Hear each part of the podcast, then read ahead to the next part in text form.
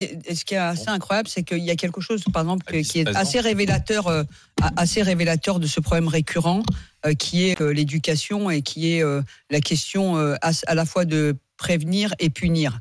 Et punir, c'est vraiment un sujet tabou. On a vraiment l'impression que pour, pour, punir, il faut déjà faire la liste de justifications sociales.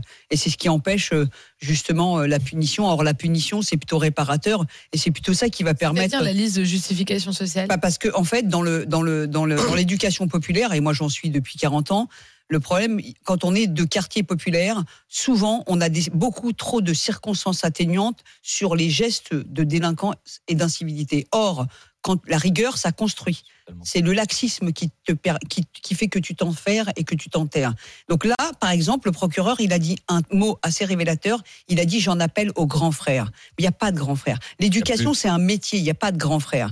Euh, c'est-à-dire que moi, j'ai connu toutes les époques où on a connu les éducateurs, les grands frères, les imams, les barbus, etc. Et à chaque fois, on n'a pas justement la structuration extrêmement, les parents? extrêmement simple, qui est d'abord la chaîne éducative qui commence par les parents ah et qui ensuite va à l'école et qui se poursuit avec l'extrascolaire et le et l'éducation populaire. Et à chaque fois qu'on aborde la, la question de l'éducation dans les quartiers populaires, on a tout, on est toujours un peu euh, tiède et on est toujours, on n'ose pas. Or, Or, moi qui le pratique jusqu'à aujourd'hui, plus tu es rigoureux, plus tu rends service et plus tu rends service, plus tu permets l'intégration, l'émancipation, tu permets à, tu permets d'avancer. Plus tu es laxiste et plus les mômes ne s'en sortent pas. Ils demandent eux-mêmes de la rigueur. Donc aujourd'hui, on a un État, on a un État qui n'a plus de réponse en termes éducatifs, c'est-à-dire que les centres éducatifs fermés, il y en a plus, les éducateurs, il y en a de moins en moins, que la question de la prévention, elle est de côté, que la question de la,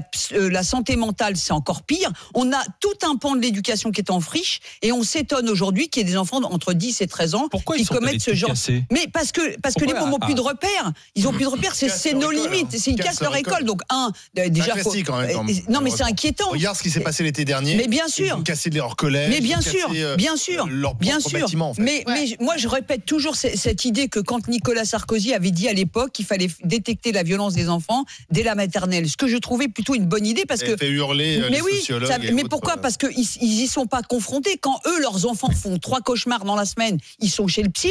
Et quand l'enfant de 3 ans euh, tape à l'école parce qu'il est issu d'un milieu pauvre, lui, il n'a pas le droit à la ribambelle euh, de dispositifs qui vont du psy jusqu'à euh, l'encadrement. Donc c'est proprement dégueulasse de pas demander au quartier, de pas proposer au quartier populaire des mesures de qualité, de bon niveau, euh, identiques. Est-ce qu'on va les retrouver ces gamins? Mais j'en sais rien. Mais en tout cas, si on les retrouve, ce serait intéressant de savoir quelle, quelle, a été cette motivation qui a rendu, euh, qui les a rendus furieux au point Et puis, et puis les, les parents, en fait, faut remonter toute la chaîne. La question de la responsabilité des parents, c'est pas pour les stigmatiser. C'est bah, ok, vous y... mais, ils sont mais, bien hein. sûr, mais le but c'est pas de les stigmatiser. le hein, but c'est d'accompagner à la parentalité et d'accompagner à la responsabilité. Les dégâts sont